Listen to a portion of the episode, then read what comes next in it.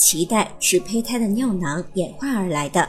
尿囊在形成短短的几周后就开始退化，在退化前，尿囊壁上会出现两对血管，这两对血管会变得越来越发达。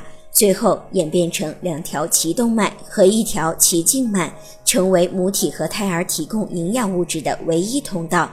胎儿在准妈妈肚子里生长发育时，需要不停地从准妈妈那里摄取营养以及氧气。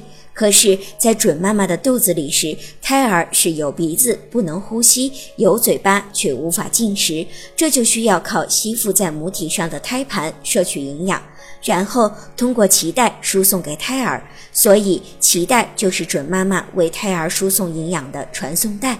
宝宝在出生后，脐带被剪断。脐带的使命也就光荣的结束了。由于脐带上的痛感神经很少，所以剪脐带的时候，宝宝并不会感到痛苦。